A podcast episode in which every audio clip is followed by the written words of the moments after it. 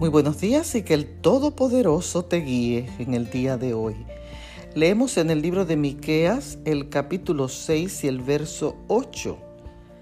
¿Qué pide de ti el Señor?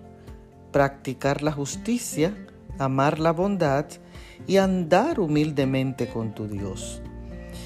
Bueno, practicar la justicia es dar a cada quien lo que le corresponde o lo que le pertenece es un principio moral que debemos poner en práctica sin oprimir o hacer sufrir a otros, mientras que amar la bondad significa ser compasivos, ser amables, ser empáticos, actuando siempre en beneficio de los demás.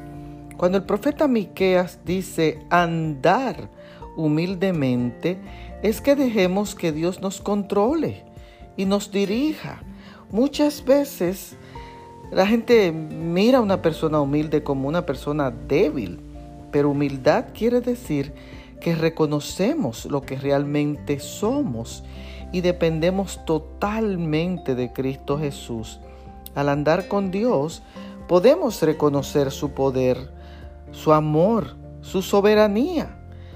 El Señor demanda de nosotros estas tres cosas, practicar justicia, amar la bondad y andar humildemente con Él para que nos convirtamos en seguidores e imitadores de Él.